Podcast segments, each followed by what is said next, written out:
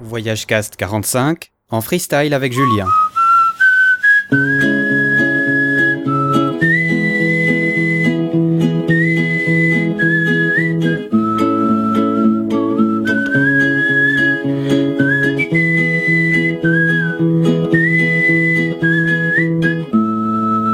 Bienvenue dans ce voyage cast 45 où j'ai eu l'occasion de recevoir Julien. Vous vous en souvenez peut-être, j'avais eu le plaisir de recevoir Clément Burel. C'était il y a quelques mois et nous avions parlé de photographie, d'aventures chez les papous et en Afrique, et puis on avait parlé des mines de Potosi et du Machu Picchu.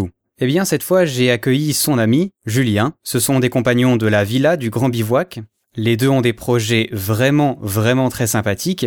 Et puis, comme Julien a l'habitude d'aller parler aux écoles, on en a profité pour parler un peu de la transmission aux enfants, de la gestion d'une association, et puis un peu de nos avis sur le voyage. Une discussion un peu freestyle, sans vraiment programme préétabli, juste pour le plaisir, juste pour parler de voyage et juste pour échanger les idées qu'on avait l'un et l'autre. Un peu dur à résumer, du coup, je vais vous lancer l'interview. Bonne écoute. T'étais au courant? Non, il a rien dit. Je comprenais son attitude. Il avait consacré quatre ans à l'absurde corvée d'obtenir son diplôme universitaire. À présent, il s'émancipait de ce monde d'abstraction, de fausse sécurité, de famille et de matérialisme. Toute chose qui coupait Chris de la vérité de son existence. Bonjour et bienvenue sur Voyage Cast. Ici Jonathan et je suis avec Julien aujourd'hui. Salut Julien. Salut, bonjour à tous. Alors comment tu vas Julien? Bah ça va très bien. Euh, où est-ce que tu te trouves euh? Eh ben là je me trouve euh, chez moi à Albertville, à côté d'Albertville, dans un petit village. Et je prépare l'hiver qui va arriver et qui arrive un petit peu frais là d'ailleurs. T'as déjà la neige? Ouais, il y a un petit peu de neige déjà là. Ouais. Ah, ça doit être joli. Albertville, tiens, ça, me fait penser, on, on s'est rencontrés là-bas nous, non? Ouais, on s'est rencontrés là-bas pendant le, festival du Grand Bivouac qui a lieu chaque année euh, fin octobre et qui est un super festival euh, pour rencontrer des voyageurs et, vivre pas mal d'expériences, des projections de films, euh, des tables rondes, tout ça. Donc pour tous ceux qui connaissent pas, je vous invite à venir vers Albertville le fin octobre de chaque année au Grand Bivouac. Exactement. Ben c'est en tout cas moi c'est la première fois que j'y allais, mais c'est vrai que c'est vraiment génial. Il y a vraiment du très bon niveau dans les reportages. Hein. C'est assez impressionnant ce qui est ce qui est mis et c'est tellement génial d'avoir plein de, voyageurs partout tout le temps. C'est euh... ouais c'est une ambiance particulière quoi. Voilà c'est ça. Il y a vraiment une bonne ambiance euh, où avec, beaucoup d'ouverture, euh, de, partage, d'échange et du coup l'ambiance avec les festivaliers, les bénévoles et euh, les, les invités quoi est vraiment euh, vraiment sympa et avec beaucoup de cœur quoi. Bah, ça tombe bien quand on parle de, voyage et un peu d'entente entre les voyageurs. Euh, on va parler un peu de de ce qu'on appelle la culture et les valeurs euh, du voyage, euh, ce que c'est pour nous. Hein, on va essayer de le définir entre nous. Euh, ce sera pas certainement pas une, une, définition définitive. Et puis ensuite de parler de la transmission, parce que c'est c'est quelque chose qui m'intéresse beaucoup, la transmission, notamment par le podcast, non seulement aux adultes, mais aussi aux enfants, pour justement leur apprendre certaines choses. On va en discuter avec toi. Peut-être court, pourquoi est-ce que c'est un sujet toi qui t'intéresse, la transmission aux enfants de cette culture-là? Parce que parce que je, je pense que le, le, le, voyage, si on le voit un petit peu comme une ouverture aux autres, euh, au monde et à la vie avant, euh, avant d'être un, un, déplacement, eh ben, euh, je pense qu'aujourd'hui, c'est des valeurs qui sont, euh, qui sont importantes euh, notamment quand on voit un petit peu euh, la, la, société, la, comme, elle, comme elle se ferme un petit peu, comme les gens ont tendance à se fermer en, en communauté, à, à, se fermer un petit peu dans, à fermer leur cœur en fait.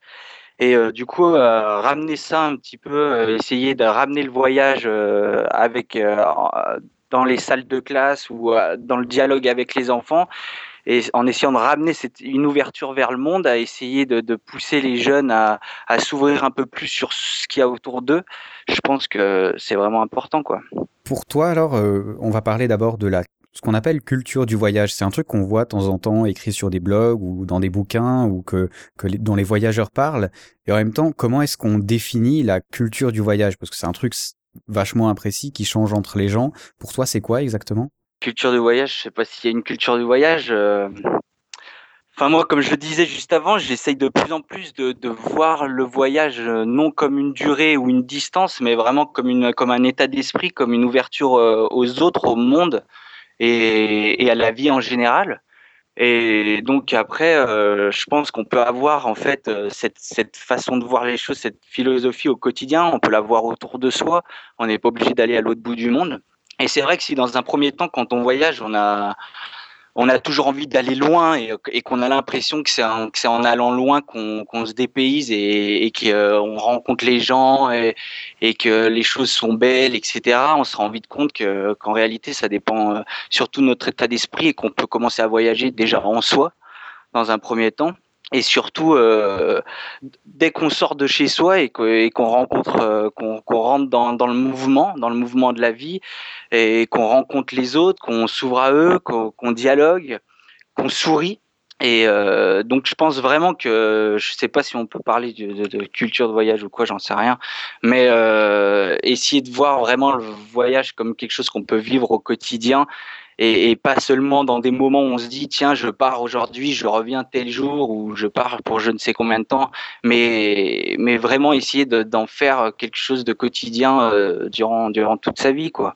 Plus peut-être qu'une culture une, une espèce de philosophie à avoir euh, euh, voilà sur sur la vie en général quoi Ouais, c'est, intéressant comme euh, concept. On en a déjà parlé de temps en temps sur Voyage Cast, justement, notamment des retours du voyage, qu'en fait, on, peut aussi euh, euh, aller vers l'autre quand on est chez nous et du coup prolonger un peu cet aspect-là du voyage. Mais comment est-ce que tu fais toi pour euh, peut-être aller vers les gens quand tu es chez toi? Parce que c'est vrai quand on est dans un autre pays, c'est, c'est assez simple. On, on a des gens qu'on connaît pas du tout, euh, qui ont pas forcément la même tête que nous, pas du tout la même culture, et donc du coup, on a l'impression que c'est toujours intéressant. Enfin, moi, en tout cas, j'ai l'impression que c'est toujours intéressant. Et en même temps, quand on est chez nous ou pas loin de chez nous, bon ben on va là, on va bosser, donc on a déjà notre tête dans le travail, on sourit pas forcément parce que c'est tôt. Comment tu fais? J'ai essayé peut-être, je sais pas si j'y arrive tout le temps, hein, mais c'est essayer d'être le plus possible accessible, euh, souriant et, et, ouvert en fait, parce que je pense que c'est vraiment un état d'esprit. Et comme tu disais, quand on a la tête peut-être dans le travail ou quoi, et eh ben on se ferme justement à ça et on, c'est dans ces situations-là qu'on est peut-être un petit peu le moins ouvert. Après, ce que je pense vraiment que justement, euh, ce qui nous enferme un petit peu, ce qui nous bride un petit peu, c'est d'avoir euh, peut-être trop d'habitude de, s'enfermer dans une espèce de, routine, dans un cocon euh, confortable et, et qui du, conformisme, quoi. Et du coup, d'essayer de sortir de ça, je pense qu'on peut le faire tout le temps, même quand, même quand on va travailler. Essayer de pas avoir trop d'habitude, de sortir de ça, de, changer de trajet, de ne pas avoir tout le temps le, le, même, le même regard, les, les, ouais, voilà, essayer de briser la routine. Je pense que vraiment c'est ça, que la routine est une chaîne et que quand on arrive à la briser, on s'ouvre euh, automatiquement euh, à, tout ce qui se passe et surtout essayer de profiter, enfin, même si le mot profiter est peut-être pas adéquat, mais euh, de, tout ce que la vie apporte et de toutes les opportunités qu'elle offre en permanence et essayer de, se, de, de s'en saisir, pas être tout le temps sur la réflexion, sur, sur l'intellect, sur des raisonnements qui, qui pourraient correspondre euh, à ceux en fait de la société, de, de ce qu'elle attend de nous, mais d'essayer de vraiment vivre plus avec son cœur, avec son intuition, avec ce qui nous pousse, avec le, feu qu'on a à l'intérieur et, qui nous qui nous lance un petit peu dans le mouvement parce que la, la vie c'est le mouvement quoi la vie c'est le mouvement, la vie elle bouge et, et quand on, on s'enchaîne comme ça à quelque chose, c'est là qu'en fait on, on, se bride à ce que la vie elle peut nous offrir. Ouais, je suis assez d'accord, euh, notamment du côté de vivre l'instant présent, ce qui est assez facile en voyage finalement, ça demande pas vraiment beaucoup d'efforts, euh, parce que quand voilà tu vois des choses nouvelles tout le temps, tu as le temps de découvrir ces choses généralement à moins de faire un, un voyage express, et du coup des fois c'est vrai qu'on s'arrête pour des trucs euh, qui, qui ont pas, même pas forcément d'intérêt. Tu vois, tu t'arrêtes euh, dans un petit marché, tu vas trouver ça génial quand c'est en Thaïlande, euh, alors que tu as un marché dans ta ville euh, tous les jours et tu vas Exactement, pas forcément ouais. le voir parce que tu vas dire oui, voilà, c'est un marché. les deux, finalement, il y en a un qui est un peu plus pittoresque pour nous, mais c'est la même chose. Mais je trouve très difficile de vivre, enfin pour moi en tout cas en tant que Suisse, je sais pas si c'est pire qu'en tant que Français, mais c'est hyper difficile de vivre l'instant présent, tu sais, parce que moi quand je suis dans le train, je suis déjà en train de penser ce que je vais faire au boulot, quand je suis au boulot, je suis en train de penser ce que je vais pouvoir travailler dans le train, quand je travaille dans le train, j'ai pensé à ce que je vais devoir faire à la maison, et du coup en fait euh, l'instant présent, ben c'est hyper rare quoi. Il faut vraiment que je limite que tu fasses un, un point dans ton planning où tu dis là dimanche je vais vivre le moment présent. Mais c'est vrai que c'est ça, mais c'est un peu tragique. Là déjà tu l'as prévu. mais justement, il faut, essayer, je pense, d'être en fait le plus possible dans l'imprévu quoi. Et c'est ce qui se passe en voyage. Pourquoi est-ce qu'on arrive peut-être mieux quand on est en voyage? C'est parce que euh, peut-être on est plus ouvert à l'imprévu et qu'on est en plein dans l'inconnu. Quoi. Encore faut-il, euh, enfin, tout dépend comment on voyage aussi. Quoi. Mais euh, c'est pour ça que vraiment, je pense que c'est un état d'esprit parce que on peut aussi partir, faire tous les pays du monde, faire dix fois le tour, le, tour de la Terre, sans, sans, jamais en tirer quelque chose. Si on part avec, avec des certitudes qu'on n'a pas envie de briser, si on part avec en sachant ce qu'on va chercher, c'est-à-dire en se disant je vais aller ici pour voir ça, je vais aller là pour voir ça, je vais et on court après les euh, des points d'intérêt qu'on nous aurait désignés quoi, à travers les guides ou à travers mille et un conseils si on part vraiment avec cette optique euh, de cocher des cases, on va rester toujours emprisonné euh, dans, dans, un, comme si on suivait les rails, comme si on suivait un train, et là on s'ouvre moins à l'imprévu. Ce qui est vraiment important, je pense, c'est ça, c'est se laisser embarquer par l'imprévu quand il se présente, se plonger aussi dans l'inconnu et faire de sa vie entière euh, un voyage, quoi. Ouais, je suis, assez d'accord, même si j'ai beaucoup de peine à, le faire euh, dans ma vie aussi. J'essaye un peu plus, hein, quand même. J'essaye de faire des efforts, mais c'est vrai que c'est pas évident parce que dès que tu commences à pas prévoir des trucs, euh, bah tu te rends compte que le monde, lui, te demande de prévoir des trucs, quoi. En fait, euh, si tu le fais pas, euh, t'es es rapidement mis hors course, en tout cas euh, en Suisse. Donc c'est vrai que c'est pas évident, c'est beaucoup plus facile en voyage parce que pour le coup, tu es libre. Alors peut-être, on va parler de l'aspect voyage, parce que c'est vrai que dans la vie, c'est important, mais je crois qu'il y a aussi beaucoup de personnes qui n'osent pas non plus le faire en voyage, tu vois. Parce que c'est, c'est quand même le cas, généralement on réserve tous ses hôtels, euh, sa voiture, on sait exactement euh, à l'heure près où on sera. Et euh, c'est ce que font la majorité des voyageurs parce que c'est, simple et que c'est rassurant. Et c'est vrai que ça l'est tu es parti par exemple à, l'âge de 18 ans au Bénin, euh, visiblement un peu en freestyle. Bon, c'est dans ta pensée, on va dire, mais c'est pas dans la pensée de la majorité des gens.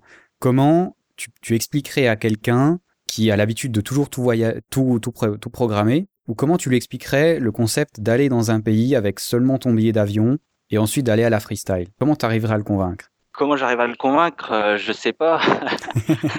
Compliqué, hein Non, parce que nous, tu vois, enfin, nous, on, on, est tout à fait d'accord sur le sujet. Tu vois, euh, moi, je, ce que j'aime bien, c'est prendre le billet d'avion et ensuite freestyle. On verra bien. Euh, je me, je me renseigne quand même beaucoup sur le pays pour savoir un peu à quoi ressemblent les régions et, et, et, ces choses-là, quand même, pour avoir un minimum de culture sur le pays en lui-même. Mais après, j'y vais, puis a priori, je vais pas forcément tout voir ce que j'ai, je suis censé voir et je vais m'arrêter là où je me sens bien, quoi. Mais c'est pas évident pour tout le monde. Je pense que ce qui est important, c'est d'essayer de partir avec l'idée d'apprendre et pas de prendre, et de partir peut-être avec une quête, mais pas en, conquête, quoi. C'est-à-dire de de pas vouloir consommer un pays, consommer des paysages, consommer des cultures, mais plutôt euh, euh, simplement, comme je disais, hein, je me répète, euh, aller à la rencontre de l'autre aller à la rencontre du, du monde, mais sans, euh, oui, sans, sans vouloir le, posséder, quoi. Et des fois, quand on court un petit peu euh, à vouloir, on va là parce qu'on nous a dit que c'est beau, on va visiter tel site, et, etc. On oublie le vivant, on oublie la vie, la vie qu'il y a autour. Euh, je pense par exemple à des sites comme euh, le Machu Picchu ou, d'autres sites où, tout le monde court là-bas parce parce qu'on le voit sur tous les posters du monde et que tout le monde nous le vend, en oubliant que que le site se détruit, qu'autour il y a eu euh, il y a une monétisation énorme par des firmes internationales, que la population locale n'en tire pas forcément profit et surtout qu'on valorise quelque chose de mort puisque c'est quand même des ruines d'une ancienne civilisation et qu'on oublie le vivant qu'il y a aujourd'hui, qu'il y y a, des, y a des minorités euh, euh, qui vivent près du Machu Picchu aujourd'hui, qui sont euh, qui qui sont euh, sur le, point de disparaître parce qu'elles sont opprimées, parce qu'elles sont, euh, parce qu'elles subissent de la répression de, du monde, de ce monde de, consommation qui, englobe euh, le tout, quoi. On peut pas seulement vouloir se déplacer dans le monde sans essayer à un moment donné de, de s'y impliquer, de comprendre quand, enfin, c'est vraiment, c'est personnel hein, comme façon de voir les choses, mais du coup, des fois, j'ai l'impression que c'est des erreurs que, que forcément j'ai pu faire aussi. Hein. Je pense que c'est des erreurs, c'est d'essayer de toujours vouloir se déplacer, euh, vraiment aller, aller voir des choses comme ça et que du coup, ne pas regarder la réalité en face. Et je pense qu'à un moment donné, quand on voyage, il faut aussi regarder euh, les gens dans les yeux, regarder la réalité et c'est une réalité forcément qui est dure à regarder. Mais si c'est juste se déplacer pour voir ce qui est beau, ça va pas parce que le monde, le monde actuellement, euh, le monde des hommes, en tout cas, il est moche, il est laid. Et quand on, vit avec des gens dans, dans, les bidonvilles de Cotonou, ou qu'on qu'on se rend compte, ou qu'on se retrouve à, Brazzaville, dans des quartiers où il n'y a pas d'eau, il n'y a pas d'électricité, il n'y a pas d'hôpital, il n'y a pas d'école, et il y a des milliers d'enfants à l'abandon, quand on se retrouve à Kinshasa où il y a 20 000 enfants dans les rues, quand on, on voit les mineurs, euh, les mineurs qui crèvent à Potosi et, et, la guerre du Nord Kivu, par exemple, à l'est du Congo, et à un moment donné, il faut, il faut regarder le monde dans les yeux. Et quand on est voyageur, on est obligé, puisqu'on va à la rencontre de ce monde, de se révolter. On est obligé de se révolter à un moment. Et cette révolte doit, doit nous pousser à s'engager. À un moment donné, un voyageur, je, pense, qui doit s'engager parce qu'on ne peut pas rester euh, spectateur, observateur de ce qui se passe et sans, sans, rien faire, même si forcément, bien sûr, on ne peut pas changer le monde, mais au moins essayer de, de changer soi et d'essayer d'apporter ce qu'on peut autour de soi, euh, c'est quelque chose, il me semble, euh, de nécessaire et c'est peut-être un, des rôles du voyageur quand, quand il veut vraiment s'ouvrir aux autres, euh, au monde et à la vie, quoi. Ouais, je pense c'est pas ça, demande une réflexion quand même, tu vois. Déjà rien que le côté de, lâcher un peu l'est au niveau de l'organisation et justement de peut-être aller voir ce qui est pas forcément toujours visible et s'approcher des gens pour voir la condition dans laquelle ils sont vraiment, ça demande un effort. Ouais. Par contre, je suis assez d'accord avec toi. Une fois qu'on qu'on voit les choses, bah, on se trouve. Est-ce que je vois ça, j'intègre cette information dans ma tête et voilà, ou est-ce que j'essaye, alors comme tu dis, changer le monde, on, voilà, on, est trop vieux pour y croire, mais tout au moins de pouvoir éventuellement améliorer localement les choses, ce qui je pense est quand même possible dans la majorité des cas. Et essayer, ouais, essayer, euh, je sais pas, de, de, de, faire notre mieux, parce que sinon, euh, quand, quand, on, quand on voit ce qui se passe, c'est soit on tombe complètement en dépression, soit, soit à un moment donné, euh, ouais, c'est ça, mais c'est ça aussi le mais C'est ça la question que je te pose justement. Euh, je l'ai posée déjà parce que on avait euh, notamment parlé un peu de ces sujets-là avec euh, Clément Burel, hein, ton collègue. Ouais. On avait, on avait parlé, Clément, ouais. voilà, on avait parlé aussi des mines de Potosi justement et du Machu Picchu. C'était deux thèmes qu'on avait abordés un peu plus longuement. Je vous encourage à écouter ce podcast si vous avez envie d'en savoir un peu plus. On a plus détailler ces deux endroits-là. Euh, comment est-ce que tu fais pour pas déprimer justement? Parce que je me demande des fois si les gens ont simplement pas envie de voir la réalité. Parce que quand on est en voyage, on n'a pas envie de voir la réalité, ouais, on a envie de rêver, tu vois. Parce que tu, tu viens de bosser de ça, euh, 11 ouais. mois et une semaine euh, tout le temps dans un endroit qui est pas forcément super chouette. Pendant les trois semaines qui te restent, t'as pas envie de voir la réalité, tu vois. Je suis sûr que, tu vois, c'est Enfin, oui, c'est pas évident. C'est pour ça qu'on parlait tout à l'heure. Enfin, on disait qu'il y a, c'est sûr qu'il y a plusieurs aussi façon de voir le voyage et, et, de ce qui nous pousse à aller voyager. Bien sûr, si, si, on, si on veut partir pour profiter, comme tu dis, de, des quelques semaines de vacances. Ce qui est légitime quand même. Ce qui est légitime, bien sûr.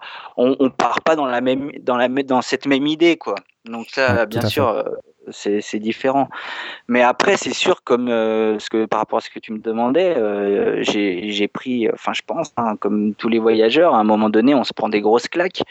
Et enfin, ça, pour, pour ma part, euh, quand je suis parti à, à 18 ans au Bénin, ça a été, je pense, la plus grosse claque de ma vie. Et c'est ce qui a fait que je me suis dit, bah, à un moment, tu, tu veux pas retourner en arrière, quoi quand euh, je me suis retrouvé à, une fois à discuter avec euh, des enfants des rues euh, donc à Cotonou qui avaient entre 5 et, et 16 ans Donc je, discutais avec trois d'entre eux qui avaient, qui avaient à peu près 8 ans. Et je leur demandais un petit peu comment ça se passait, tout ça, comment ils vivaient.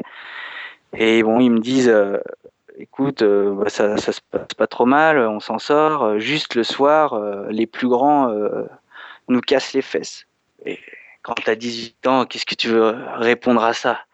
Toi, tu sors d'une vie où, où, tout, a été, tout a été facile quoi, par, rapport à, par rapport à des situations comme ça et tu te retrouves en face d'une réalité. Et ça, c'est une réalité. Et quand, euh, pareil, euh, je me suis retrouvé à passer des mois entiers avec des exilés, des, des réfugiés togolais, quand euh, au Congo, on m'a raconté comment un enfant avait vu sa mère se faire manger pendant, par des rebelles pendant la guerre, il y a un moment, tu t'es pas bien, quoi. Tu, te demandes qu'est-ce qui, qu'est-ce, qu'est-ce qui se passe, qu'est-ce qu'on peut faire. Et puis, ce qui est le plus dur dans ça, c'est qu'on se rend compte que le monde, le monde, c'est un miroir de l'homme. C'est tout. Donc, le monde, c'est notre propre miroir. Ce qui se passe comme ça sur la planète, ça se passe en nous, avant toute chose on est tous responsables de ce qui se passe. On est responsable dans nos actes quotidiens de tous les jours. Hein, par exemple, quand, on est là avec nos technologies, avec nos, téléphones portables, avec tout ça, même là quand on est en train de discuter, il faut savoir quand même qu'il y a eu 6 millions de morts au Congo ces dix dernières années pour qu'on ait cette technologie. Les terres rares, ouais. Et ça, donc, dans notre consommation de tous les jours, ça en fait partie. Mais, mais c'est pas que ça, c'est que chacun d'entre nous, on, a, on a nos bons côtés, on a nos défauts, on a nos qualités, et c'est ce mouvement qui est en nous qui se répercute sur la planète. Parce que ce monde-là, c'est pas, bien sûr, des fois c'est facile, on dit hop, c'est les politiciens, ou c'est les grandes entreprises, ou c'est, ou c'est Bilderberg, ou c'est je sais pas quoi. Et puis il y en a d'autres qui vont dire mais c'est ça, c'est les blancs et l'autre ils vont dire c'est les chinois, il y en a ils vont dire c'est les américains et tout, mais à un moment donné, si on veut être, on doit prendre conscience qu'on est responsable tous tous ensemble, je suis responsable de ce qui se passe partout. Le monde c'est notre miroir. Donc comment je peux faire pour que les choses elles elles progressent? Et eh ben, je dois d'abord essayer moi d'être meilleur au maximum au quotidien et d'essayer de, diffuser ça au maximum, quoi, de d'essayer de faire le, bien, quand même si c'est quelque chose de subjectif, mais essayer en tout cas chaque jour de, s'améliorer. je, ne vois pas d'autre solution pour que les, choses. Aient, mais essayer tout le temps de repousser la faute sur les autres, non. À un moment donné, on est responsable. On est responsable et à partir de là, on doit s'impliquer et on doit s'engager. Ah, c'est clair qu'en tout cas, dans notre cercle réduit, on va dire, on est responsable de ce qu'on fait en grande partie. C'est vrai, euh, on peut avoir des circonstances atténuantes, mais globalement, la majorité des choses qu'on fait, c'est juste les choix qu'on a fait avant euh, ou, ce qu'on a décidé de faire. Euh, c'est intéressant comme concept. Je, je dois dire que j'aime bien et je suis souvent en réflexion sur ce genre de sujets qui sont vraiment complexes et qui finissent par te retourner la tête justement ce que une des réflexions que je me suis faite et c'est notamment celle que je me suis faite quand j'étais en Inde euh, l'Inde c'était le premier euh, vrai voyage que je faisais entre guillemets euh, je crois que j'avais déjà été aux Maldives avant mais c'est plus tranquille les Maldives hein. euh, et puis bon c'est ça reste une enfin ce qu'on te montre dans les îles des Maldives c'est de toute façon une partie de la réalité quoi on va dire en Inde c'est pas caché quoi je veux dire c'est tu tu vas là où les gens vivent vraiment et euh, moi, je me sens toujours désemparé devant le truc parce que quand tu arrives en Inde, il y a un milliard et quelques de personnes euh, dans, euh, je sais pas, 400 euh, ou 500 millions qui sont dans la galère. Bon, moi, Jonathan, qu'est-ce que je fais? Et est-ce que si je fais quelque chose, ça sert à quelque chose? Quelle est ta, réflexion par rapport à ça? Quels sont les... Oui, je sais pas. On fait quoi? On s'engage dans une asso? On va manifester dans la rue, on fait une révolution. Qu'est-ce qu'on fait exactement? Parce que c'est ça la question, tu vois, après, le, après la réflexion de se dire il faudrait faire quelque chose, qu'est-ce qu'on fait? Et je pense que beaucoup de gens, on s'arrête là parce qu'on se dit bon, bon on peut rien faire pour changer, tu vois. Pas, pas la, pas non, non, mais quelles sont les idées que toi, peut-être, tu mets en. Comme, euh, comme je te disais, tu vois, d'essayer déjà soi-même d'être mieux dans son quotidien, de faire attention à ce qu'on fait. Et puis après, bah, c'est pour ça un petit peu aussi qu'on avait, euh, qu'on a créé l'association Globetrot for Peace avec Clément c'est après des, réflexions comme celle-ci, quoi. On a voyagé chacun de notre côté. On, se connaissait en fait quand, on était euh, plus jeune. Et après, donc, on s'est perdu de vue quand euh, j'ai arrêté l'école euh, pour, pour voyager. Et on s'est retrouvé quelques années plus tard. avec un petit peu ce constat sur exactement ce que tu es en train de dire, quoi, en se disant mais qu'est-ce qu'on peut faire, tout en étant conscient, bien sûr qu'on peut pas qu'on peut pas changer le monde, quoi. Sinon, ça serait trop facile aussi. il y aurait sûrement quelqu'un quelqu'un qui l'aurait fait avant déjà. c'est sûr. Mais il y en a, il y en a pas, il y en a qui essaient quoi.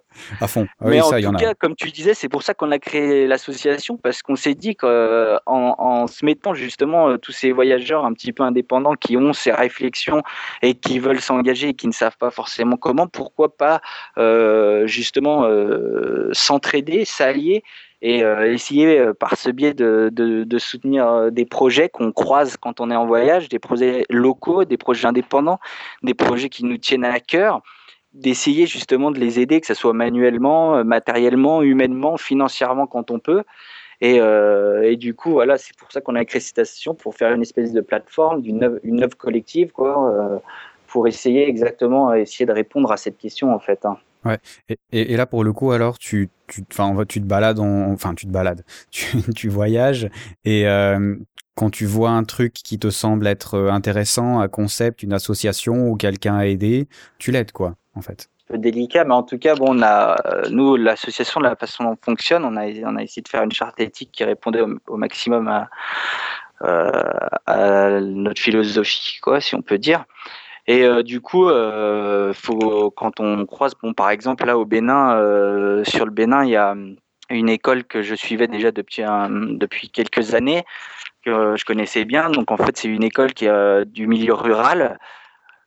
Gratuite, privée mais gratuite, où en fait, en plus du, du, programme national du Bénin, ils apprennent, ils enseignent quoi plutôt l'écologie, l'artisanat local, l'agriculture et les bases d'une vie saine, donc en fait aussi la, un petit peu la vie en communauté, c'est pour éviter en fait de partir vers les villes, de remplir les bidonvilles et d'essayer que l'école leur apprenne quelque chose de nécessaire dans leur milieu, quoi. Parce que concrètement, euh, l'école, l'école moderne répond aux besoins de la société moderne. Clairement, ouais. Genre euh, l'informatique ou ces choses comme ça. Voilà, il y a des endroits dans le monde où elle n'est pas utile de la façon dont elle est faite. Et pour, pourtant, elle est, elle est sur le, elle a été calquée partout sur le modèle euh, occidental. En l'occurrence, sur le Bénin, c'est le modèle français, non? Ouais, mais quand on va par exemple au fin fond du Niger, euh, dans le désert, ou qu'on va dans la brousse ou dans je sais pas quel pays, concrètement, les parents, ils vont dire quoi? Euh, Ça va servir à quoi Est-ce que mes parents, mes enfants aillent à l'école? Puisque de toute façon, ils, ils partiront pas d'ici. Ouais, Donc, ouais. il faut qu'ils apprennent quelque chose d'utile pour aussi que les parents amènent leurs enfants à l'école. Si c'est juste pour apprendre à lire, quelqu'un qui habite au fin, au, fin fond du Niger, apprendre à lire, c'est très bien. Mais concrètement, ça va pas lui apporter quelque chose dans, dans, sa, dans la vie euh, de la communauté dans laquelle il vit.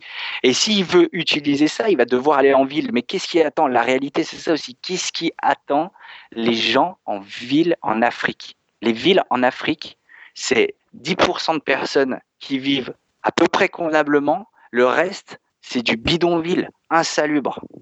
Ouais, les conditions sont très très difficiles. Il ouais, n'y a, y a, pas, y a, y a pas de travail, il n'y a rien. Il n'y a pas vraiment d'industrie comme il pourrait y avoir euh, dans certaines villes européennes, en tout cas, euh, qui pourraient employer beaucoup de gens. Enfin, en tout cas, des endroits où j'ai été. Hein. Donc voilà, cette école, euh, c'est ce qu'elle ce qu'elle voulait faire. Je me suis un peu écarté du sujet.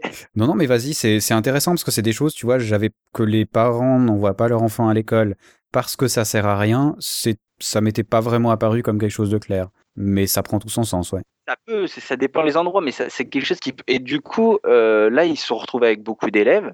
Et euh, comment nous, on a voulu essayer de les aider parce que si eux, ils ont un jardin, euh, un terrain de 4 hectares euh, dans une forêt protégée où ils ont un jardin où ils sont autonomes au niveau alimentaire et énergétique.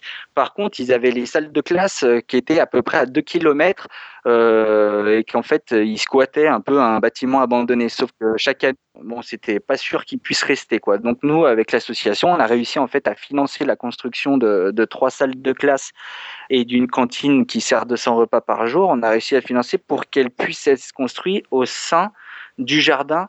Donc euh, c'est tout fait en matériaux locaux, euh, fait par des artisans locaux. Et euh, ça amène le projet, le, projet local, ça l'amène avec encore un peu plus d'autonomie puisqu'ils sont enfin tranquilles sur leur terrain et les enfants n'ont plus qu'à sortir de la salle de classe pour pouvoir passer du cours théorique à la pratique, quoi. C'est cool ça comme idée. Et puis bon, là, on continue d'ailleurs à essayer de. Il faudrait encore trois classes supplémentaires. Donc, euh, on continue à, essayer de chercher euh, un des moyens. Ouais. moyens euh, Parlons moyens justement. Un, projet comme ça, combien ça coûte? Parce que c'est toujours la question que je me pose. Tu sais, c'est j'ai toujours un peu de, de, de peine. Alors c'est un point de vue 100% personnel. J'ai été en Afrique aussi, hein, et c'est pas ton cas. C'est pour ça que je te pose la question. Je sais que même s'il y a des raisons qui peuvent expliquer que il y avait des petites ONG qui fonctionnaient avec des budgets hallucinants, qui avaient euh, euh, des 4x4 flambant neufs et tout ça. Et ouais, en même temps, tu vois, ça m'a, je dois dire que ça m'a pas vraiment donné envie de participer souvent à ces genres de projets qui peuvent être bons, qui aident vraiment des gens, mais où tu dis qu'il y a quand même beaucoup d'argent qui part de tous les côtés. Hein. exactement ce qui nous a poussé à, à ne soutenir que des projets locaux et indépendants. Voilà, ben c'est ça ma question. parce que... dans, dans, notre charte, justement, quand on veut choisir un projet, il y, a un des points, euh, c'est euh, que le projet doit fonctionner indépendamment et qu'on doit, on doit nous amener à aucune dépendance, quelle qu'elle soit. Voilà, parce que ça, c'est super important. Et aucune dépendance à nous.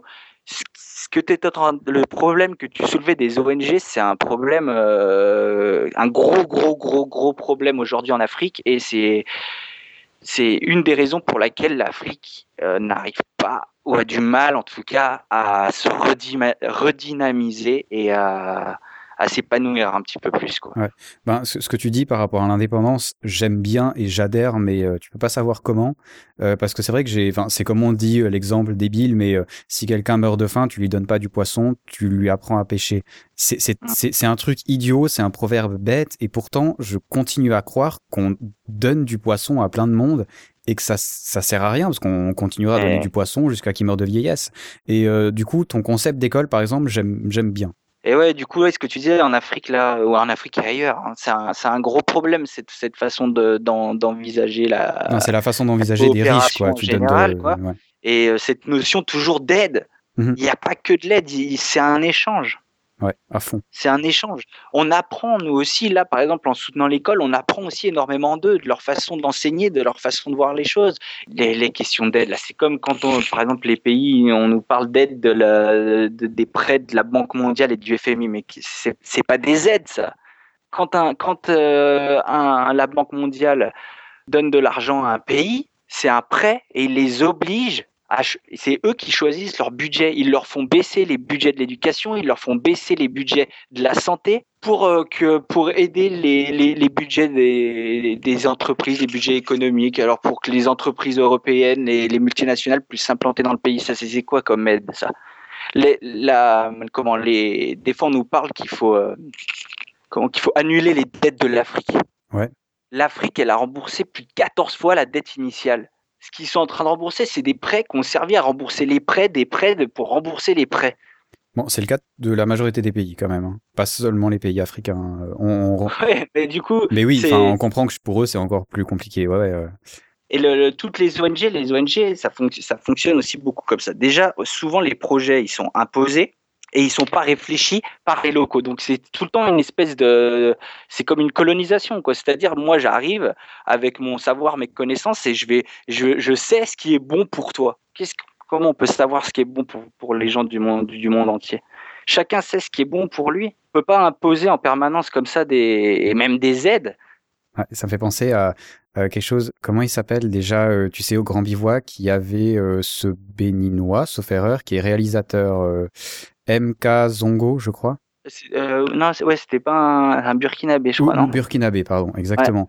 Euh, j'ai enregistré un des, euh, un des débats qu'ils avaient fait justement suite à suite à un, documentaire sur le tourisme au Sahel. Vous pouvez d'ailleurs l'écouter sur un des voyages cast, je me rappelle plus quel numéro 38, je crois, qui disait l'Afrique, enfin, il parlait du, du de l'Afrique en général euh, mais plus précisément du Burkina Faso, il disait euh, on n'a pas besoin, on n'est pas des pays pauvres, on est des pays mal dirigés parce que c'est des pays qui ont des richesses euh, énormes. voilà, c'est mais c'est vrai que c'est tout ce qui est compliqué en Afrique, tout ce qui est compliqué en Afrique. Non, il y a beaucoup de choses, mais alors un projet comme comme celui-là par exemple, parce que prenons l'exemple d'un projet concret parce que je, ça m'intéresse de savoir comment ça fonctionne aussi. Combien ça coûte vraiment, de, de, de, faire ces trois classes, par exemple, de cette école, voilà. Parce que c'est toujours une question que je me pose justement parce qu'on donne des fois. Euh, Enfin, tu vois, c'est un peu comme euh, les Philippines. Euh, il y, a, y, a, eu cet accident horrible, euh, cette catastrophe naturelle. Et des fois, j'ai l'impression qu'on donne quasiment des milliards et tu vas dans le pays quelques années après. Et franchement, bon, tu, tu sais pas trop ce qui, tu sais pas trop. donc des fois, j'ai l'impression que des trucs coûtent des millions, quoi. Ouais, mais là, en fait, tu vois, quand t'as pas déjà les, les, les intermédiaires qui servent, Ouais, il y a ça en partie, ouais, c'est vrai. Ça peut baisser déjà les prix.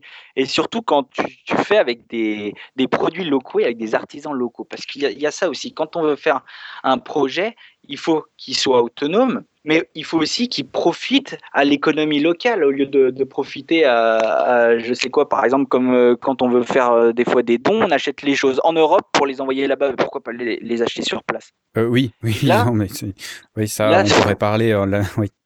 On en parler pendant des heures. Pour l'école, ça, ça, a coûté euh, la construction donc des trois salles de classe plus la cantine qui sert de 100 repas par jour, ça a coûté 5500 euros. Ouais, donc ça reste. Enfin, c'est de l'argent, hein, on est d'accord. 5000 euros, c'est pas. Mais ça reste quand même. Oui, bah, rien, quand on voit des fois ce qui est gaspillé, on se dit que oui, on pourrait faire avec. Euh, on pourrait euh, faire beaucoup de choses, quoi.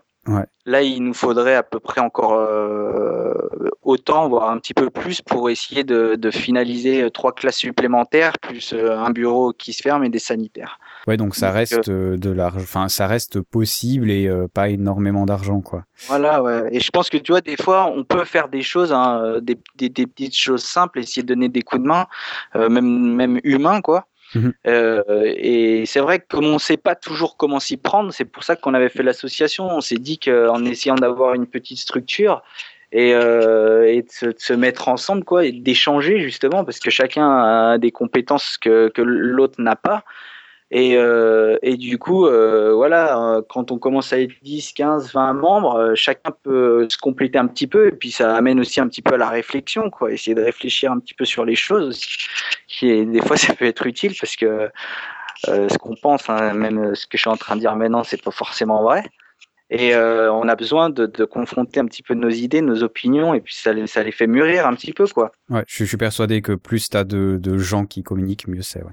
Voilà, qu'on avait créé l'association, parce que par exemple, tu vas voyager, tu, vas dire, tiens, je pourrais faire ça ici, mais comment? Voilà, bah, s'il y a une petite structure avec d'autres gens que tu sais qui t'écouteront et qui échangeront avec toi, des fois, c'est un petit peu plus facile, quoi. Ok. Alors, ben, profitons d'en parler. On n'a a jamais vraiment parlé d'association euh, sur euh, Voyage Cast, euh, comment ça fonctionne et, tout ça, même si on comprend que tous les assos ne fonctionnent pas de la même manière. Mais alors, euh, ben, vous êtes combien? Vous travaillez à 100% là-dessus? Euh, Comment ça se passe exactement en vrai? Donc, euh, si j'ose demander, hein, parce que c'est une question que je me pose toujours des fois, comment ça fonctionne ah, ces trucs-là, tu vois. Et je trouve que ça fait euh, partie de, enfin, plus tu sais comment c'est, euh, plus t'as confiance au ah, truc, quoi. Alors déjà, c'est assez facile à créer une association. Il suffit d'être au moins deux personnes euh, physiques. Ouais. et ensuite, bah donc, donc, on avait créé l'association avec Clément.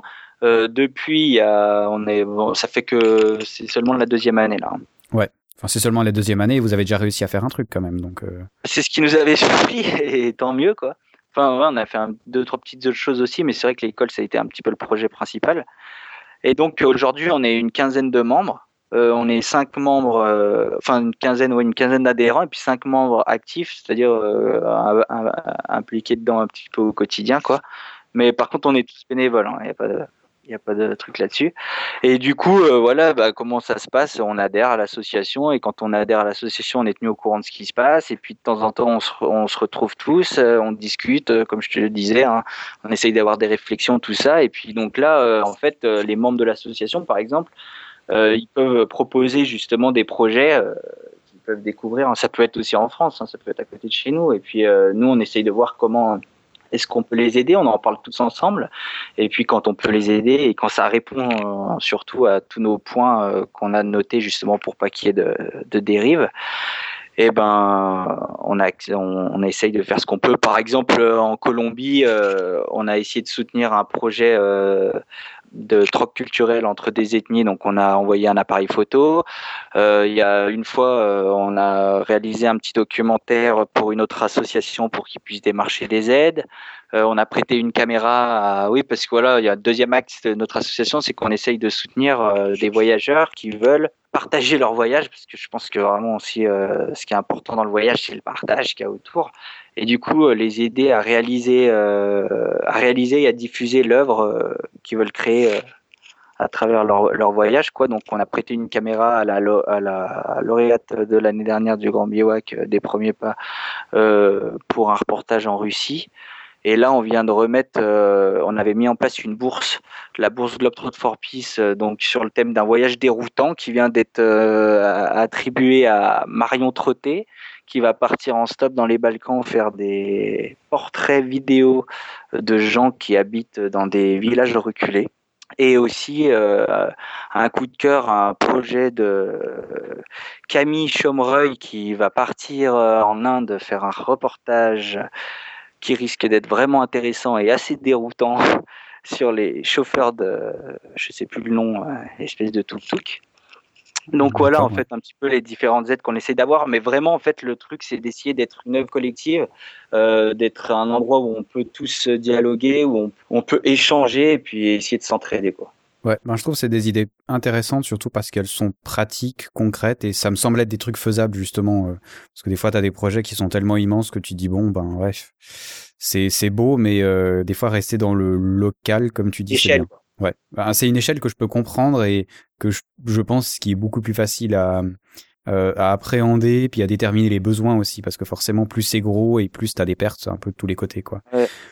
Euh, une chose aussi qui t'intéresse beaucoup et on en a parlé au début de, l'interview, c'est la transmission aux enfants, peut-être euh, de, ces valeurs dont on a parlé, euh, de cette ouverture. On disait avant justement que les enfants ont tendance à être hyper ouverts et puis qu'il y a un moment, ben, peut-être quand t'es ado et que tu penses à d'autres choses où ça devient un peu plus compliqué, puis ça revient après, surtout si tu voyages. Qu'est-ce qu'on transmet aux enfants Qu'est-ce qui t'intéresse dans ce sujet-là? D'ailleurs, déjà, quand on voyage, ce qui est intéressant, c'est d'être comme un enfant, c'est-à-dire d'être curieux. Mais c'est marrant, il me semble que Clément a dit la même chose. c'est possible parce qu'on échange souvent. oui, c'est sérieux. Hein. Je crois qu'il a dit la même phrase. ça fait quelques années qu'on réfléchit un petit peu ensemble, même si on n'est pas toujours d'accord, mais euh, on l'est assez souvent quand même. Et euh, ouais, donc je pense vraiment que quand on, quand on voyage, essayer de, rester un petit peu l'enfant qu'on est, quoi. Et j'aime dire un petit peu que, que l'enfant qu'on est, euh, qu'on peut rester, c'est un petit peu, c'est un petit peu l'âme, quoi qui, mhm. essaierait de, s'exprimer.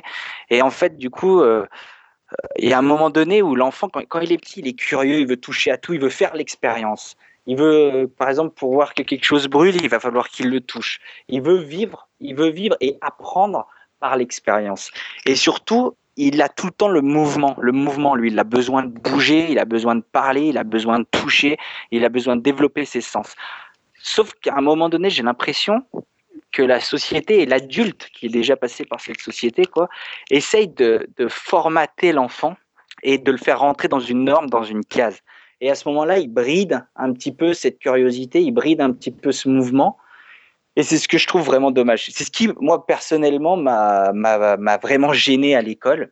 Et c'est ce qui a fait qu'à un moment donné, j'ai pété un plomb et je me suis barré pour essayer de retrouver ça, de, retrouver le mouvement, de retrouver un peu l'aventure. Quand on est petit, qu'est-ce qu'on aime? On aime regarder Tintin, on aime regarder Tom Sawyer, on, aime les, choses où il y a, y a de l'action. Parce que la vie, à un moment donné, c'est ça. C'est aussi l'action, c'est le mouvement. C'est pas rester assis sur une chaise 8 heures par jour. Ça m'a ça, ça m'a ça m'a toujours fait halluciner. Comment est-ce qu'on peut forcer un enfant à rester 7 ou 8 heures par jour ou même 6 heures par jour sans bouger à une place, à rester concentré? Est-ce que même nous, adultes, on peut rester concentré 8 heures comme ça, à rester assis? C'est pas possible. Ouais, je, ouais, je, moi, de toute façon, j'étais pas très bon là-dedans, hein, de toute façon. mais, mais c'est parce que c'est pas possible, parce que c'est, sinon, c'est qu'on on devient abruti, quoi. On devient un mouton en restant comme ça. L'homme, il, l'homme, il a, il, a la vie en lui. Ça veut dire qu'il a le mouvement en lui. Il, a besoin de s'exprimer. Il doit s'exprimer. Et l'école, elle fait son rôle est noble à l'école, mais notre école moderne, elle, elle fait le contraire. Elle bride chaque enfant pour qu'il rentre dans une case, dans une norme. Et ce que je pense peut-être ce qui peut être utile de ramener la philosophie du voyage dans les écoles pour faire essayer d'ouvrir des, des, fenêtres euh, sur le monde, quoi, pour pour essayer de ramener ces valeurs dont on parlait tout à l'heure. Je sais pas si c'est des valeurs, en fait, j'en sais rien. si c'en est, euh, qui sont pas forcément les meilleures ni euh, les seules, mais. Euh. Ouais, mais de s'ouvrir à l'autre, de s'ouvrir au monde en général. Si on se ferme en permanence et qu'on reste et qu'on qu'on restreint le mouvement qui nous habite, au bout d'un moment aussi, on pète un câble, quoi. Et, je pense que euh, voilà pourquoi je trouve c'est important quand on voit un petit peu ce qui se passe actuellement. Euh, notamment en France, que chacun essaye, alors je sais pas si c'est parce qu'il y a la crise ou quoi, moi j'en sais rien, mais chacun essaye de se renfermer un petit peu sur, sur soi et cherche un bouc émissaire. Euh, alors euh, c'est tout le temps les autres, alors il y en a pour qui ça va être les juifs, et puis il y en a d'autres pour qui ça va être les arabes, et il y en a d'autres pour qui ça va être les immigrés. Euh, qui arrivent d'Afrique, d'autres c'est les pays de l'Est, mais il y a tout le temps un bouc émissaire. Alors maintenant, le grand bouc émissaire, c'est les Roms. Alors, voilà. c'est pour ça que la France va mal, hein, c'est connu. voilà. non, mais c'est vrai, je suis d'accord avec toi. Et euh, donc, à un moment, chacun se referme sur soi. Et du coup, je pense que c'est important de ramener un petit peu, euh, d'essayer de ramener le monde euh, ici et que les gens s'ouvrent pour, pour pas qu'on s'enferme dans, dans, ces communautés, pour pas qu'on s'enferme dans ces idées préconçues, pour, pour qu'on comprenne l'autre. Pas forcément qu'on l'aime, mais au moins qu'on le respecte. Ça serait un minimum, hein, ouais. Ouais, on peut pas aimer forcément tout le monde, non, mais on peut essayer de respecter tout le monde et chacun chercher un petit peu à se respecter. C'est même si tout le temps on montre du doigt une communauté ou une couleur de peau ou une religion et en la mettant comme un ennemi, c'est pas possible. Ah, c'est clair que ça aide pas. Hein. Le seul ennemi qu'on peut avoir, c'est soi-même. C'est comme l'ennemi de l'homme, c'est l'homme, mais c'est l'homme en général, parce que c'est sa façon, c'est sa façon de toujours regarder l'autre avec méfiance, sa façon de de, de, de, de, toujours être, d'être jaloux, être, enfin bref, je vais pas dire tout. Ouais, ouais, on, on a on, on, a compris le truc un peu, mais je suis je suis, assez d'accord avec toi, euh, surtout au point de vue de la fermeture. C'est vrai que les enfants ont plutôt tendance à être ouverts euh, dans les garderies. C'est quand même rare qu'il y ait un petit blanc qui tape un petit noir juste parce que le petit noir il est noir. C'est fou, il n'y a pas de et il y a voilà, pas, voilà, ils s'en foutent complètement. Quoi il n'y a pas d'arrière-pensée. Ouais. Moi, ce qui m'avait assez impressionné au, au, Grand Bivouac, c'était vraiment sympa parce que tu étais avec Clément, euh, donc, euh, et euh, tu avais plein de photos. Et puis, il y avait des écoles justement qui étaient venues. Et quand j'étais venu vous regarder, il y avait des jeunes. bon, vous aviez pas pu répondre à toutes les questions parce que sinon vous auriez fait jusqu'à minuit le soir. c'était vraiment. dérangé. non, ça t'aurait pas. Oui, peut-être la prof qui voulait rentrer chez elle un jour, ça l'aurait dérangé, je sais pas. Mais c'est vrai que je trouve ça génial et en même temps, on a assez rarement, il me semble ça, dans les écoles, justement, des voyageurs qui viennent euh, communiquer sur d'autres pays, sur leur passion. Et on en a discuté un peu en off avant d'enregistrer le podcast. C'est vrai que la géographie, j'ai toujours trouvé ça horriblement nul.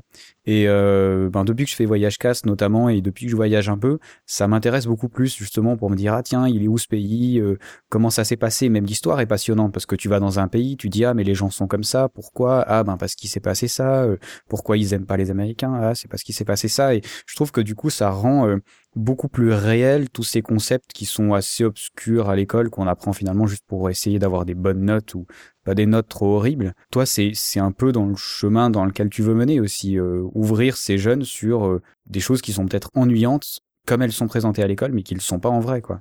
Oui, après par rapport à ce que tu disais, c'est bon, ça se fait quand même, euh, ça se fait quand même pas mal, même si ça se fait pas assez. Hein. Il y a quand même pas mal de gens qui ont eu déjà des projets avec des écoles autour du voyage et tout, mais c'est vrai qu'en fait le voyage, il peut amener, euh, comme tu dis, quelque chose de, concret euh, ou de pratique à ce qui parfois est un petit peu flou ou théorique euh, quand c'est que des, cours scolaires. Quoi.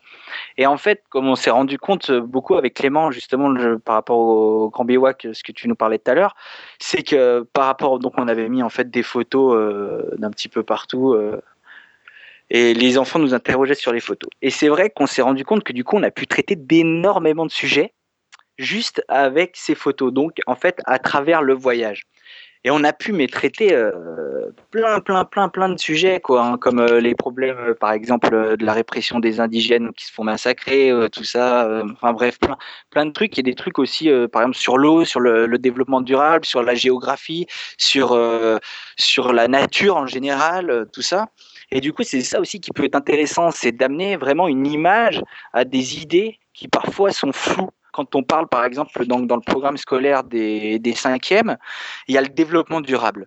Donc c'est vrai qu'à un moment donné, l'enfant, quand on va lui parler de développement durable, il faut qu'il arrive à mettre des images là-dessus, quelque chose de pratique. Donc quand il va sortir de sa salle de classe pour aller à la rencontre de projets de développement durable, il va commencer à comprendre ce que c'est. Tu nous parlais de géographie, c'est pareil. Quand on, on va apprendre par cœur la liste des pays dans le monde, par exemple, même si c'est pas ce qu'ils font, mais je caricature un petit peu, et eh ben à un moment ça, ça, ça, reste flou. Alors après quand on commence à mettre des images et une histoire et euh, des expériences vécues dans ces pays-là, dans euh, dans l'imaginaire de l'enfant, ça prend forme quoi. Ça prend forme, ça le pousse peut-être à s'interroger et ça éveille sa curiosité. Et c'est ça sûrement, je pense, qui peut être euh, intéressant quand il y a un dialogue. Et puis c'est aussi l'enfant, le fait d'avoir un, peut-être un intervenant qui le change un, petit peu donc de, de son professeur euh, qu'il a euh, et qui considère en fait tout de suite comme un professeur. Donc euh, il y a tout le temps une espèce de, de schéma de hiérarchie un petit peu bizarre il se demande peut-être qu'est-ce qui qu'est-ce me raconte lui là, qu'est-ce qu'il me qu'est-ce qu'il me dit et peut-être qu'au moins à un petit moment donné, il essaye d'écouter et de se dire ah oui, euh, je peux aussi faire des choses peut-être. C'est ça, essayer d'amener l'expérience, de dire aux, enfants aussi, c'est ça qui peut être important aussi, je pense, d'essayer de dire aux jeunes, aux enfants que tout est possible. Ouais, ça je trouve bien. Euh, ouais. je trouve bien surtout, surtout quand on est plusieurs. C'est-à-dire, euh, par exemple, tu veux, tu veux gravir une montagne, bah, tout seul, c'est difficile. Si tu es une cordée de 3, 4, 5, eh ben, c'est plus facile. Quoi. C'est, en tout cas, c'est plus réalisable, ça devient plus impossible. Et du coup, c'est ça aussi le message qu'on, qu'on voulait faire passer un petit peu aux jeunes, c'est que qu'on peut s'ouvrir au monde, qu'on peut s'ouvrir à l'autre et aussi qu'on peut s'unir, qu'on peut s'entraider et qu'à plusieurs les choses, elles sont toujours possibles, qu'on peut tout faire. Ce qui, tout ce qui nous motive, tout ce qu'on a à l'intérieur, il faut pas le restreindre. Il faut essayer, il faut essayer de le vivre. Il faut essayer de le vivre. Et, euh, c'est justement un petit peu ça le, voyage, quoi. Essayer de vivre, tout simplement, quoi. Essayer de surfer un petit peu sur les vagues de l'existence. Euh, justement, je trouvais intéressant ton idée et ce que je trouve vraiment hyper important, c'est de faire comprendre aux, aux jeunes, surtout, euh, qu'il n'y a pas forcément une seule façon de penser et qu'il y a des autres façons de penser qui marchent aussi, quoi. Qu'il y a d'autres modèles qu'on peut appliquer et qui fonctionnent aussi, même s'ils sont pas, euh, euh, oui, dans, dans le cadre qu'établit la société quoi. Enfin, je sais pas si je suis précis dans ce que je veux dire, mais euh, justement que, que tu peux faire autre chose, tu vois. Euh, on est dans un monde où euh, c'est rigolo d'ailleurs quand t'es voyageur, parce qu'il y a des gens qui viennent vers toi puis qui tu discutes avec eux puis disent ah t'as voyagé où, voyagé où? Tu dis ah ben j'ai été un petit peu en Afrique, un petit peu en Inde, et ils trouvent ça extraordinaire. En fait, non. Qu'est-ce que t'as fait euh, T'as gagné un petit peu d'argent, tu, l'as mis de côté pour avoir ton billet d'avion, tu t'es ménagé du temps libre et t'es parti, quoi. Enfin, je trouve qu'il y a, je, suis, je suis de ceux qui pensent que c'est fondamentalement pas extraordinaire. On est dans un monde où c'est extrêmement facile de voyager et en même temps, dans la tête de beaucoup de gens, ça reste un truc euh, compliqué, euh, dur, dangereux et tout ça. Et rien que je pense de dire aux jeunes, mais voyager, c'est tout à fait possible. Vous en avez envie, faites-le. Déjà ça, je trouve, c'est tellement important, quoi. Et surtout, et surtout, qu'on n'est pas obligé d'aller à l'autre bout du monde pour voyager, quoi. Oui, en tu plus. Vois, euh, là, par exemple, à Albertville, on leur montrait les montagnes autour. Vous êtes déjà allé là, non? Mais allez-y. C'est déjà, déjà un voyage. Tu pars à pied et vas-y, pars, voyage. C'est ça. Tu, tu, peux partir depuis ta porte pour voyager. T'es pas obligé de, de, prendre un avion, quoi. Et surtout, comme on disait tout à l'heure, c'est ça. On leur disait. Et c'est ça qui, qui, je pense, qui est important, c'est essayer toujours de rencontrer l'autre D'accord Essayer de, de, l'écouter, de le comprendre, pas forcément de l'aimer, comme je disais, mais au moins de le respecter. Et de voir, de vraiment ouvrir les yeux sur ce qu'il y a autour de nous. C'est, pas facile, hein, parce que, par rapport à ce qu'on disait tout à l'heure aussi, c'est vrai que quand on voyage, quand on voyage sur des durées courtes, avec l'envie un petit peu de se, euh, de se divertir, je vais dire, ou de se reposer, ou on a tendance, même pas en fait, pas de voyager d'une durée courte, mais de passer rapidement à des endroits on voit en fait, en fin de compte, ce qu'on a envie de voir. Et on voit, euh, on voit le pourquoi on est venu, quoi. C'est-à-dire, on voit vraiment la façade, la façade des, pays, des régions, la façade des gens. Et du coup, euh, c'est ça, c'est ça qui est un petit peu délicat. C'est essayer d'un peu plus s'ouvrir pour essayer de, de, voir un petit peu plus loin de, que l'apparence, que, que le visage, et essayer de comprendre, de s'intéresser un petit peu aux choses, à l'histoire, à l'histoire euh, des gens, à l'histoire des lieux, et, euh, et euh, voilà quoi. Donc je pense que ça vraiment les enfants peuvent le faire, tu vois. Des fois ils partent dans, des musées qui est à côté de chez eux et on leur présente euh, leur région, mais le musée il est, il les ennuie parce que le musée il est mort. Mais, pourquoi pas aller à la rencontre des gens qui a autour de chez soi, des vieux peut-être qui étaient là euh, euh, par exemple, il parle de, la résistance, mais pourquoi pas aller à la rencontre des résistants qui sont encore, qui sont encore en vie? Pourquoi pas aller euh, sur les lieux où il y a eu ça et aller marcher là-bas, aller s'imprégner du lieu, essayer de le comprendre? Ça aussi, c'est un, un, voyage, quoi. moi, je me rappelle ben, deux, trucs justement où je trouve que peut améliorer. On était en croisière avec mes parents sur un grand bateau, tu sais, c'est style Costa croisière là, entre la Grèce et l'Italie. C'est pas celui qui s'est échoué. Euh, non, heureusement pas, non. Puis c'était largement avant quand même. On était, je sais plus quel âge on avait, on était encore assez jeunes. C'est vrai qu'une des choses qui m'avait beaucoup choqué, alors c'est vrai que c'est, euh, on n'était pas dans le dimensionnement financier euh, certainement de la plupart des voyageurs qui étaient là-bas. Et euh, c'est vrai que par exemple, tu discutes pas avec les serveurs, tu discutes pas avec la femme de chambre. Et nous, on l'avait fait et on avait trouvé ça génial. C'était aussi une bonne expérience de savoir comment ces gens vivaient. Alors même qu'on est dans un truc euh, plus cadré que ça, c'est presque mmh pas possible, tu vois. Aux Maldives, quand on y était euh, avec ma sœur notamment, euh, bah, la même chose, la plupart des gens ne parlent pas avec les Maldiviens parce que ça reste des sortes de serviteurs.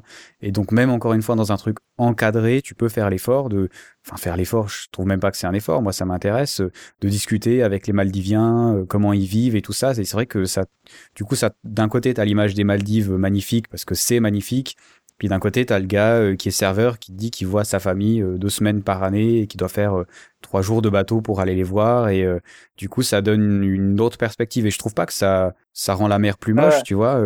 c'est juste que ça ajoute une couche supplémentaire à ton voyage. Et moi, enfin moi, c'est en partie ce qui m'intéresse, quoi. Ouais, et puis, et puis du coup, plus ça, ça, ça peut faire aussi réfléchir à, ce qu'on est en train de faire. Aussi. aussi aux conséquences de ce qu'on fait, aux conséquences de nos actes. C'est ça aussi, tu vois, qui peuvent être des fois un peu plus concrets pour, pour les élèves. Par exemple, tu vois, dernièrement, on leur disait, euh, on disait qu'il fallait pas manger euh, d'huile de palme parce que c'est pas bon et parce qu'il y a de la déforestation et tout ça. Mais quand tu amènes la chose concrète, les images et tout ça de la déforestation et que tu, que tu, tu parles par expérience de ce que tu as pu voir, du contact, de tout ça, là, les enfants, eh ben, j'espère peut-être que ça peut les toucher encore un petit peu plus et qu'ils peuvent prendre conscience que oui, que lui aussi, il peut faire quelque chose à son échelle, que chacun peut faire quelque chose parce que parce qu'on a on a tous euh, on pose tous des actes et il y a l'effet papillon qui est partout quoi. Et euh, nos actes ils ont des conséquences en permanence.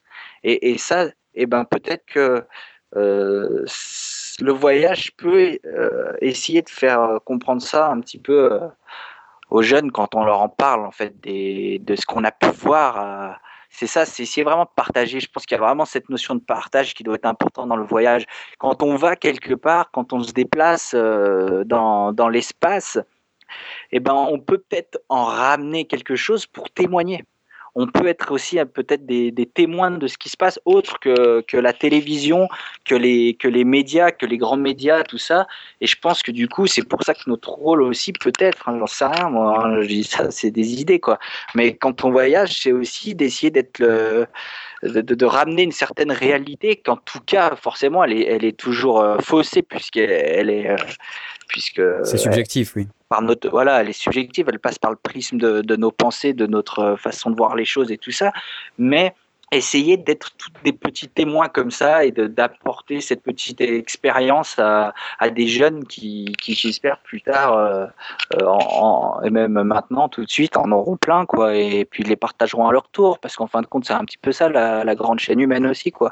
Un échange un partage d'expérience de vision de façon de voir les choses tout ça. Mais c'est vraiment une histoire l'écoute, quoi. L'écoute, l'échange, c'est vraiment quelque chose de fondamental. Je pense que si tout le monde apprenait un petit peu plus, ou prenait le temps, en fait, le temps hein, qui qu'on croit toujours euh, passer trop vite ou euh, non, si on prenait un petit peu le temps de s'écouter, d'échanger, de comprendre et, d'essayer de comprendre, parce que comprendre, on comprend jamais réellement ce qui se passe, mais essayer de comprendre et puis essayer d'apporter sa petite touche, peut-être que ça, peut, ça pourrait aller mieux, quoi. en tout cas, ça ira pas pire et je dis toujours, au moins, on aura essayé. Et c'est déjà pas mal.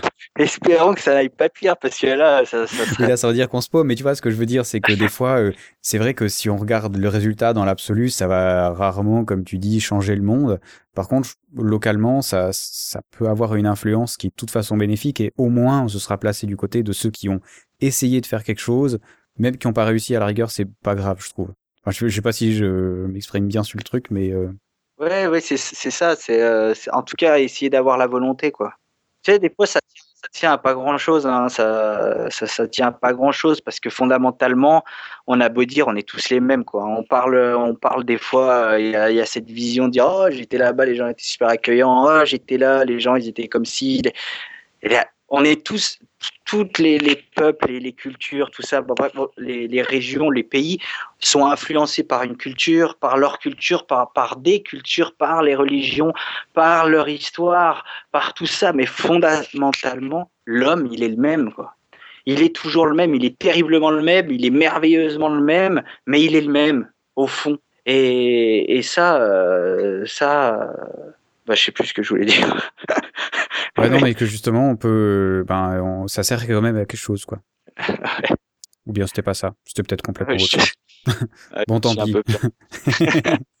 Mais euh, ouais, c'est c'est intéressant toutes euh, toutes ces idées. euh, J'espère qu'on aura su vous vous montrer un peu euh, euh, notre réflexion. C'est un peu en freestyle, mais ça reste des idées hyper intéressantes. C'est c'est souvent en, free- en freestyle, hein, la réflexion, quoi. Ben c'est ça. Et puis ben comme on disait avant d'enregistrer, euh, c'est plein de questions auxquelles en fait il n'y a pas de vraie réponse quoi. Il y en a tout un tas et euh, euh, ça dépend des endroits, ça dépend de ce qu'on fait, ça dépend. Euh, ouais, c'est justement Ouais. subjectif. Surtout, ça, ça doit évoluer, quoi. Les certitudes, euh, c'est c'est pas bon, quoi. On doit ça. Il y a c'est comment Franck Michel qui dit dans son livre Éloge du voyage désorganisé, le voyage commence là où cessent nos certitudes. Et je crois que c'est quelque chose qui est quand même vraiment juste. Et on doit pouvoir essayer au maximum de, de toujours se remettre en question, quoi, remettre en question sa façon de penser parce que elle peut, voilà, quoi. Ouais. On n'a pas de vérité, quoi. Exactement. Ben, c'est c'est intéressant tout ça. Euh, on, on va se diriger vers euh, la fin du podcast euh, et de nos réflexions. Euh, N'hésitez surtout pas à, à faire part de vos avis sur ces choses-là sur sur le blog, sur Twitter ou sur Facebook. On est aussi intéressé d'avoir vos avis là-dessus. Peut-être dernière petite chose, tu nous as parlé de ton association et tout ça. Si on a envie de de t'aider ou de savoir comment ça se passe ou d'aller plus loin éventuellement avec toi, on, on s'adresse à qui? On va où exactement? Alors, il y a, le, il y a le, notre site internet, euh, globetrotforpeace.com, tu pourras peut-être le mettre, je sais pas. Il sera en lien de toute façon sur. euh, Voilà, donc euh, via notre site internet, vous pouvez nous contacter. Et puis euh, voilà, on a un mail aussi, il n'y a pas de souci. Et puis euh, bah voilà, après, hein, vous pouvez aussi adhérer à l'association, donc euh, toujours en passant par le site internet.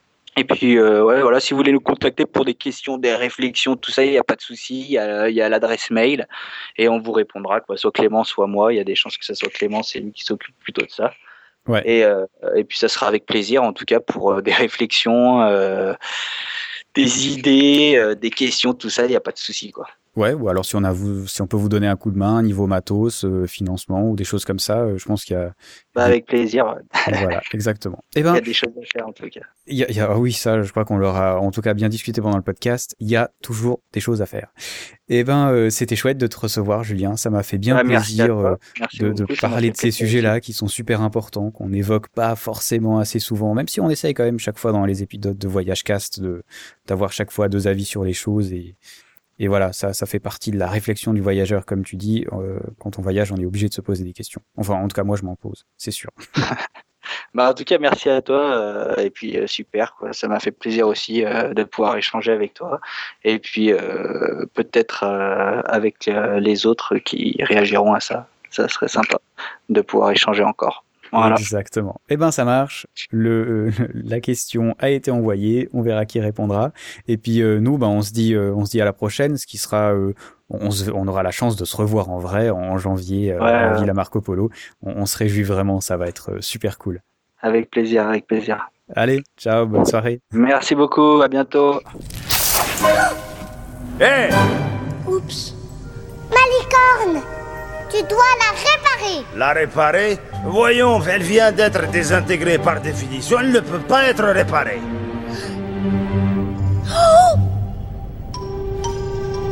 C'est extrêmement déplaisant que ce qu'elle fabrique. Elle retient sa respiration jusqu'à ce que vous disiez oui.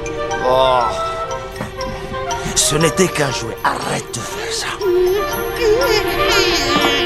Bah, ok, d'accord, je vais arranger ça. Émile, Noé, Jojo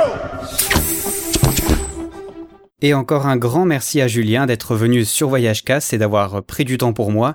C'est vraiment très gentil parce qu'il a vraiment de gros gros programmes et énormément de choses à faire par rapport à ces projets. J'espère que cette petite discussion vous aura plu. C'était l'occasion pour nous d'évoquer quelques problématiques qui nous tiennent à cœur, différemment c'est clair entre Julien et moi, mais bon, c'était sympa de discuter ensemble. Je vous invite volontiers à donner vos avis sur les sujets dont on a parlé. On a été quand même très vaste, parfois relativement imprécis, mais en tout cas j'accueille vos remarques avec grand plaisir. Pour ce qui est des films de cet épisode, le premier semble assez évident, il s'agit d'Into the Wild, toujours aussi bien prononcé bien sûr, un film que vous avez certainement vu si vous aimez le voyage. Bon, euh, c'est du Sean Penn, les images sont vraiment grandioses. Je reste pas forcément d'accord notamment avec la fin et la dimension de la fin qu'il a voulu donner à l'histoire de Chris, mais bon, euh, ça reste une interprétation tout comme le livre qui a été écrit sur lui d'ailleurs. Au final, on n'était pas là, mais en tout cas, c'est vraiment un film qu'il vous faut voir, rien que pour les paysages d'Alaska, ça vaut vraiment la peine. Le deuxième film, pour aller dans le plus léger, il s'agit de Moi, moche et méchant, dont le deuxième épisode est sorti tout juste l'année passée.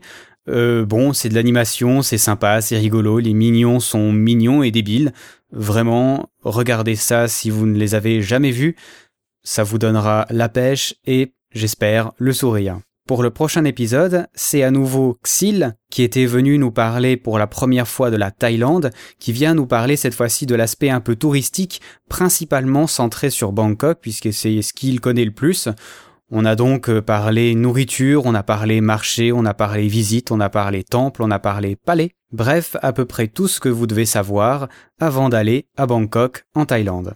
Comme il est de coutume maintenant, je vais vous laisser avec une petite musique. Il s'agit de l'artiste Prolétaire, un artiste français de Toulouse, qui fait un truc un peu bizarre qui s'appelle du hip-hop instrumental, jazz, électro-swing, alternative, énergique. Bon, si comme moi, ça vous donne absolument pas envie d'écouter et vous avez aucune idée ce que ça donne, ben testez quand même. C'est vraiment sympa. Allez, on se dit à la prochaine. À ciao, bonsoir.